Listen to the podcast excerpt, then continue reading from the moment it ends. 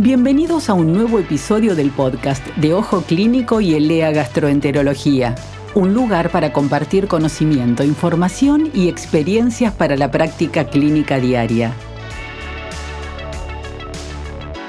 Hola, soy el doctor Eduardo Segal, ex jefe de gastroenterología del Hospital Durán de la Ciudad de Buenos Aires, ex presidente de la Sociedad Interamericana de Endoscopía y ex vicepresidente de la Sociedad Mundial de Endoscopía y también fui director de la carrera de especialistas en la UBA.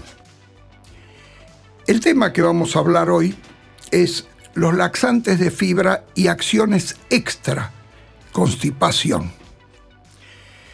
Los laxantes de fibra hace muchos años que están. En realidad la fibra es un problema importante para el organismo, pero yo hablaría dos palabras de constipación porque creo que es importante. La constipación, primera cosa, para los colegas, sobre todo los colegas jóvenes que viven preocupados como enfermedad, no es una enfermedad, es un síntoma que forma parte de otras enfermedades. El más común es la constipación que tiene el colon irritable y sobre todo en mujeres. Si uno mira, va a ver que con los años va aumentando la constipación y va aumentando la dificultad para evacuar más en mujeres y más en gente con más años. Es decir, esto es propio de la enfermedad. Entonces, Primera cosa, tenemos que tener en cuenta lo de constipación. Es un problema semántico, porque también está dificultoso establecer, si bien en la reunión de Roma 4 estableció cuáles son los criterios para hablar de constipación, realmente hay que recorrer distintos países y hay que ver distintas costumbres, formas alimenticias y demás para darse cuenta que es un problema semántico, porque hay quien llama constipación a ir pocas veces, hay quien llama a ir pequeñas cantidades, hay quien lo llama a ir como pelotitas, como heces de cabra, que por eso se llaman heces caprinas, hay quien lo define por la sensación de que no movió lo suficiente, que tendría que haber ido más. O sea, hay un problema semántico, como les decía. También influye mucho la zona donde vive y las costumbres que tiene un individuo. Por ejemplo, en individuos de edad eh, alta se vio que mueven mucho más el, intestino o el vientre si viven en una casa que si viven en un geriátrico, es decir, porque tienen la facilidad de su baño y demás.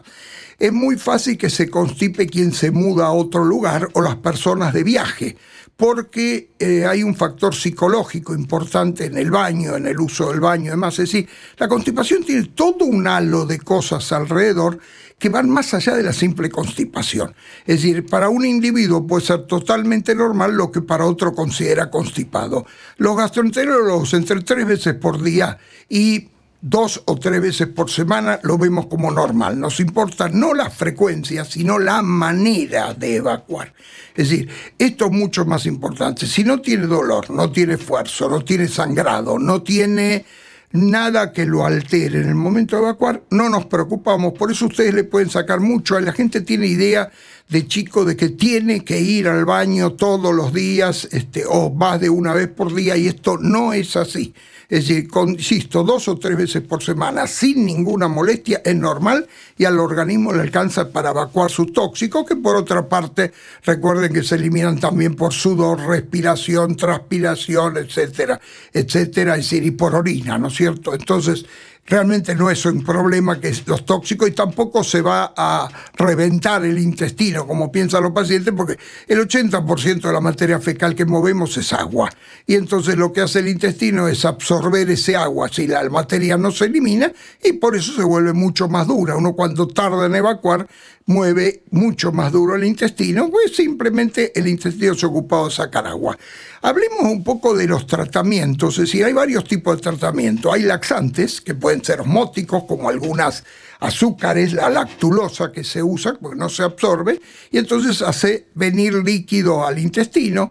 Hay laxantes, como les digo, es decir, de fibra, que son también muy útiles, y hay laxantes que se toman que actúan por irritación de la pared. Estos son los que uno nunca aconseja solo para alguna situación especial. Si yo necesito por una operación, por ejemplo, vaciar el intestino o alguna situación similar le puedo dar, que son el docusato, el picosulfato, etcétera. Son laxantes que terminan finalmente eh, empeorando el paciente y no mejorándolo. Y después están algunos más nuevos que actúan sobre la motilidad, como el prucalopride o la linoclotide, que aumentan la motilidad. Vamos a hablar un poquito de los de fibra porque tienen conceptos en los últimos años nuevos que van más allá de la simple acción de la fibra. La fibra, hay una fibra que se llama dietética y es un concepto, no es una realidad, es un concepto que hay que tener.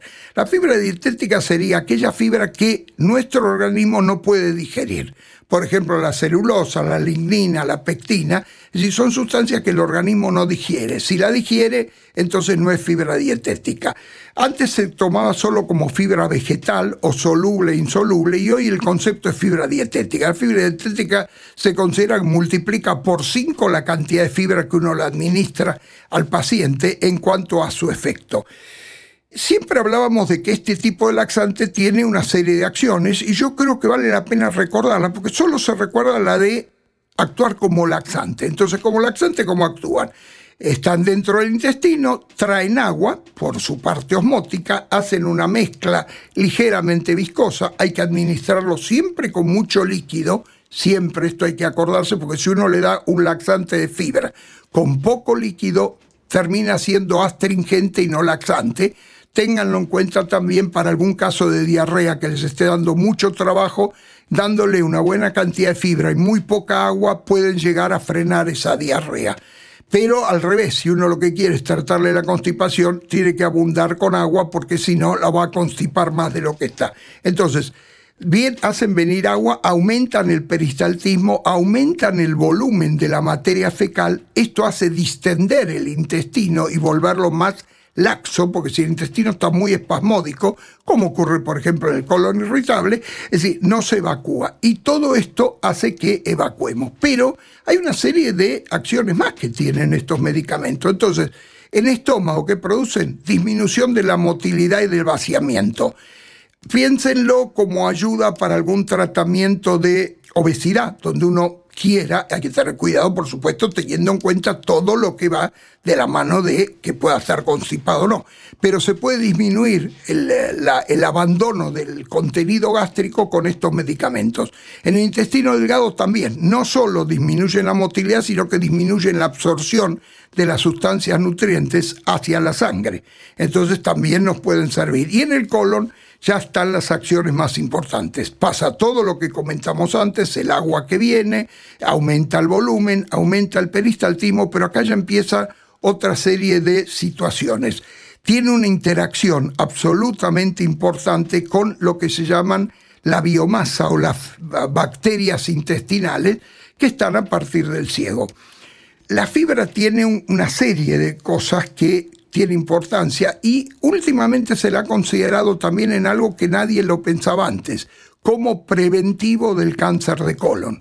Que este es el punto que a mí más me gustaría, pues todo lo otro creo que es muy conocido, que es, me gustaría insistir. En el colon tiene estas funciones, o sea, primero, barre las sustancias, al aumentar la motilidad, barre las sustancias que podrían ser afectar, o sea, podrían ser nocivas y afectar la pared del colon y podrían ser precancerosas tiene la acción de producir ácido butírico y otros más que ayudan al colonocito, es decir, a la célula colónica, lo ayudan y curiosamente fíjense que mejora la célula sana, pero no ayudan a la célula enferma. O sea, si una célula ya se produjo algún principio donde está haciendo algún cáncer o alguna otra enfermedad, el, el ácido butírico y los demás no la ayudan. En cambio, sí ayudan a nutrirse a la célula normal y lo otro que hacen es impedir que ciertas sustancias como las sales biliares se transformen en sustancias precancerosas. Por lo tanto, esto es muy importante. La fibra puede ser de dos tipos, hay que tener en cuenta esto, que puede ser soluble o insoluble.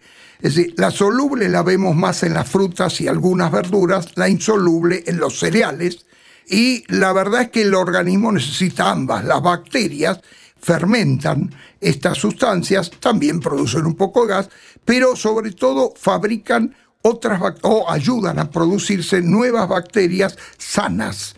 Obviamente también los probióticos pueden ayudar a esto, pero de cualquier manera, dándole fibra en la cantidad adecuada, la Organización Mundial de la Salud lo que considera es de 25 a 40 gramos por día de fibra. Si les sirve como estadística, nuestro país ronda más o menos los 13 gramos. Es decir, estamos muy por debajo de lo recomendado. No es un país que absorba mucho. Vieron la dieta mediterránea, por ejemplo, la que se usa en Europa, en algunos países de Europa, obliga o convoca a usar mucho más fibra que la que nosotros estamos usando. Entonces, hay que tratar de consumir ambas, soluble e insoluble es decir, entonces necesitamos verduras y vegetales.